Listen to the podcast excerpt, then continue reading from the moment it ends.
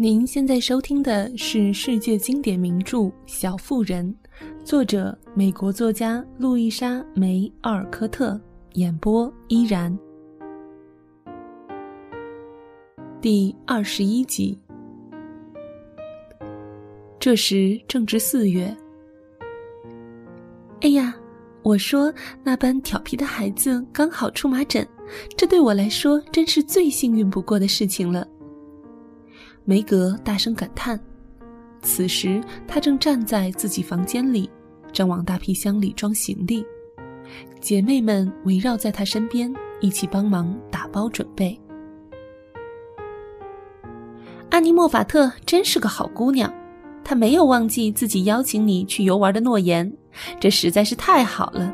足足两个星期啊，这么长时间，你可以尽情的快活玩乐，享受度假。那有多么开心啊！乔一面接着感叹，一面用长胳膊把几件裙子折起来挂在上面，那形象颇像个风车。而且偏巧最近几天天气很晴朗，我真替你高兴，我心情太愉快了。贝斯一边说着，一边十分利索地从自己的宝贝箱子里掏出几条漂亮的围巾和丝巾，让姐姐梅格去游玩时用来装饰。要是我也能去好好玩玩，那该多好啊！我一定要把这些漂亮东西全穿戴在身上，打扮得漂漂亮亮的。艾美憧憬地说。这时候，他嘴里衔了满满一口的针，正巧妙地为姐姐缝制一个高雅的针线包。我倒是真希望我们大家都能一起出去玩，遗憾的是不行。那既然不能，就等我回来再好好的跟你们讲讲这次我玩的时候的有趣的事。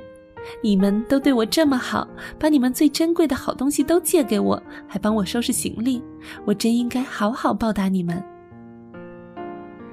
梅格说着，环视着自己的房间，最后他的眼光落在行装上。这套行装虽然十分简单，但在他们眼中却是十分不错的。妈妈从那只宝贝箱子里拿出什么好东西给你了呀？艾美问。马奇太太有个精致的杉木箱子，里头装着几件曾经辉煌一时的珍贵物品。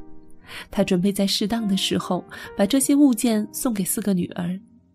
那天打开箱子时，艾美恰好不在场，所以今天他会好奇地问：“是一对，一对丝袜，一把雅致的雕花扇子，还有一条漂亮的宝蓝色腰带。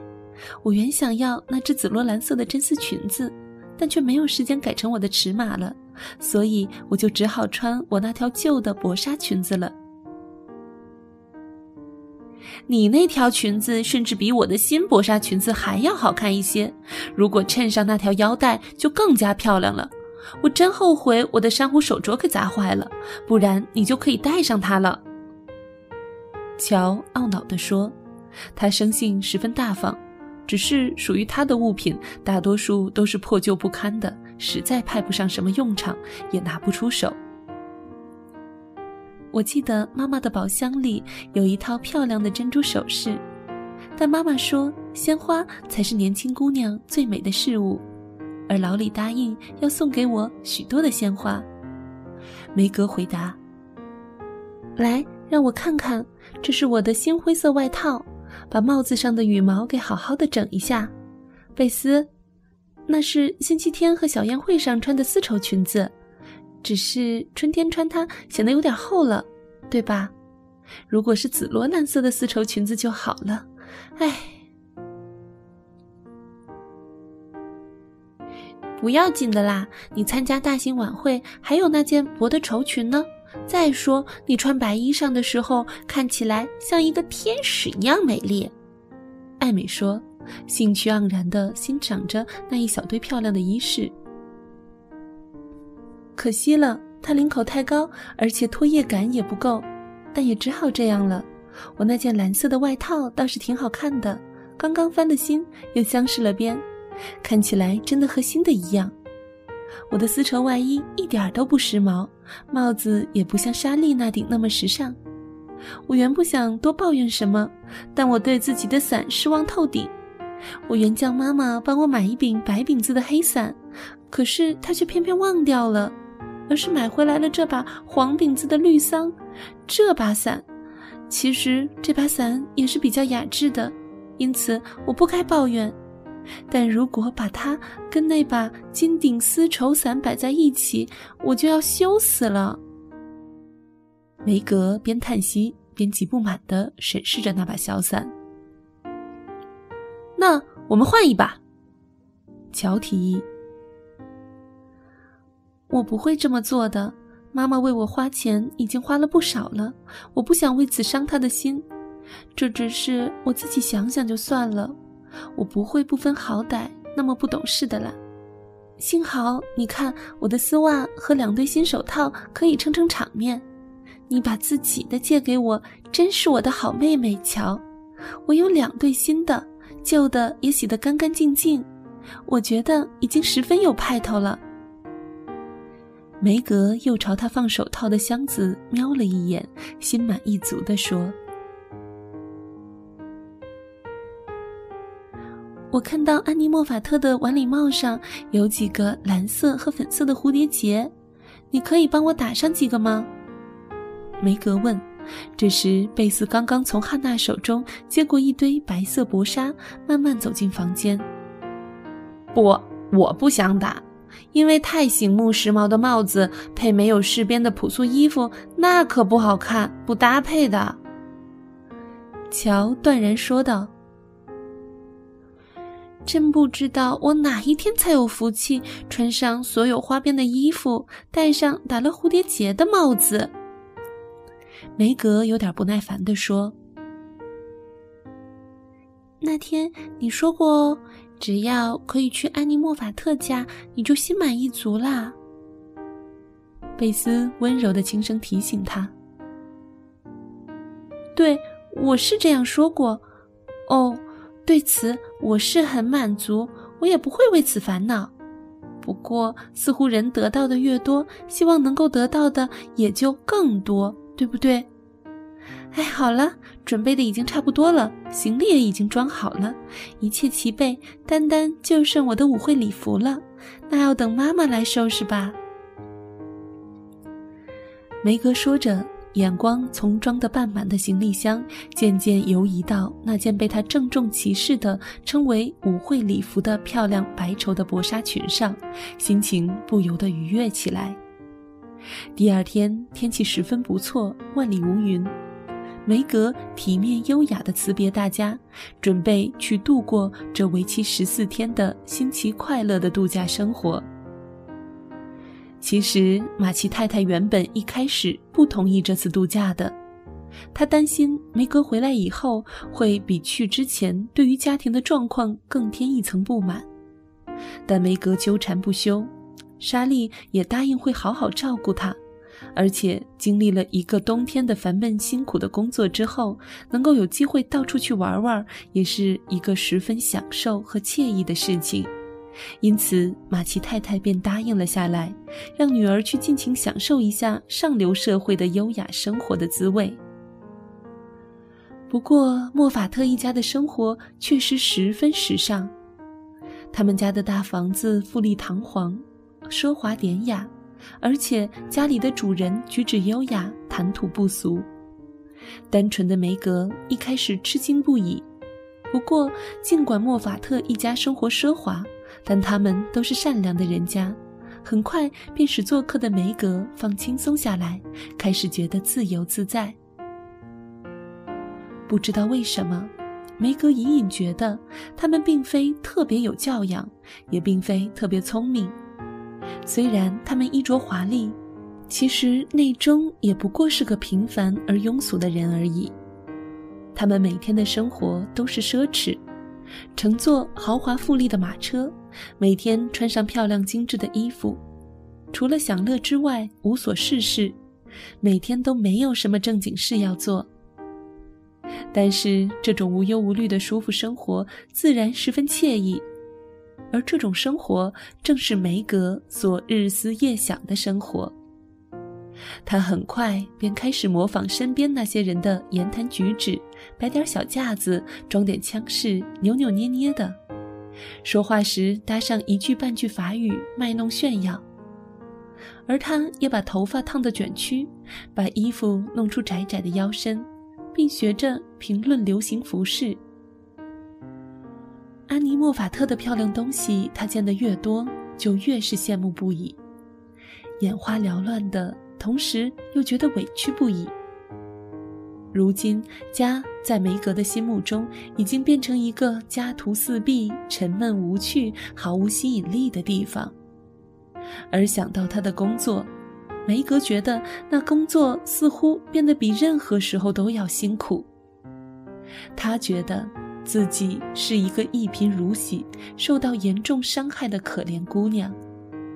即使有两对新手套和丝袜的安慰，对她来说也是于事无补。不过，她并没有多少时间来烦恼发牢骚，因为这群年轻的姑娘们每天都忙于打发快乐时光呢。白天，他们整天的逛各种商店、散步、骑马、探访朋友；晚上则上剧院或留在家里闲聊。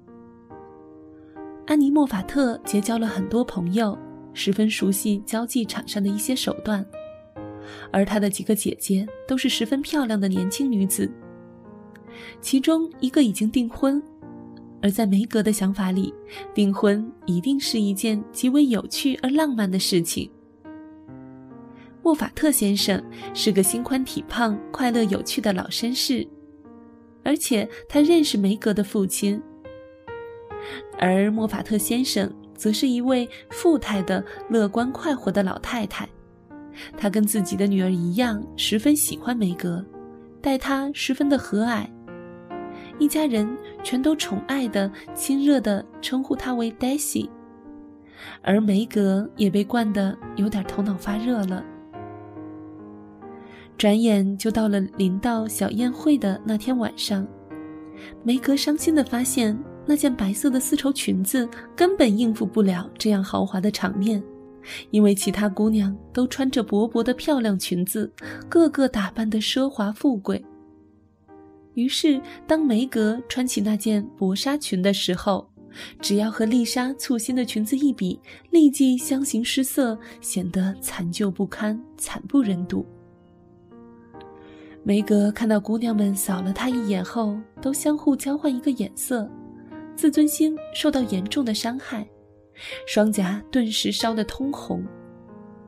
他虽然性格温柔贤淑，但心气儿很高。虽然大家并没有对他这件裙子说什么，只不过丽莎主动提出帮他梳头发，而安妮则帮他扎上了腰带，而贝尔，就是那位订了婚的姐姐，则不住地称赞梅格肤白胜雪，双臂无瑕。虽然大家全出于好意，但梅格看到的只是对这样一个可怜的贫穷女孩的善意的怜悯而已。经受了这样的打击，梅格独自站立一旁，心情十分沉重难过，而其他的姑娘则有说有笑，像披着薄纱的蝴蝶一样到处跑来跑去。正当梅格心酸难受的时候，女佣人突然送进来一箱鲜花。未等她说话，安妮已经把盖子打开，众人随即发出一阵羡慕的惊呼。原来里头装的全是美丽的玫瑰、杜鹃和绿蕨。那准是送给贝尔的，乔治常常送他一些，不过这些可真是太美了。安妮叫道，深深地闻了一下花儿的芬芳气息。那位送花来的先生说：“这些花儿是送给马奇小姐的，这里有张字条。”女佣人插话说，并把字条递给梅格。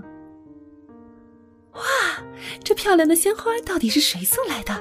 我们都不知道你还有个情人呢。”姑娘们叫嚷起来，围着梅格转来转去，显得十分好奇和惊讶。这字条是我妈妈写的，鲜花是朋友劳里送的。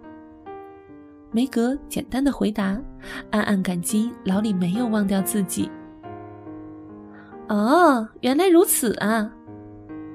安妮表情古怪、怪模怪样的说了一句。梅格把字条塞进口袋，好像把它当做一种护身符，来抵御嫉妒、虚荣和伪自尊。字条里头寥寥数语，体现出母亲的一片慈爱真情。让梅格看后，精神一下子就好了许多，而漂亮动人的鲜花也使她的心情好转起来。梅格几乎立时就恢复了愉快的心情，她拈出几支绿蕨和玫瑰留给自己，随即将其余的分成几把精美的花束分给朋友们，让他们点缀在胸前、头发和衣裙上。他做的既愉快又得体。大姐卡莱拉不禁连声赞叹她为她所见到的最甜美的小东西。众人也十分欣赏她的这一举措，而这一善举，把梅格之前的沮丧心情全部都驱散殆尽。其他的姑娘都跑到莫法特太太跟前展示去了，只剩下她独自把几支绿蕨插在自己的卷发上。又把几朵鲜艳漂亮的玫瑰花在裙子上别好。这时，这条素白的裙子在他心目中变得没那么寒酸难看了。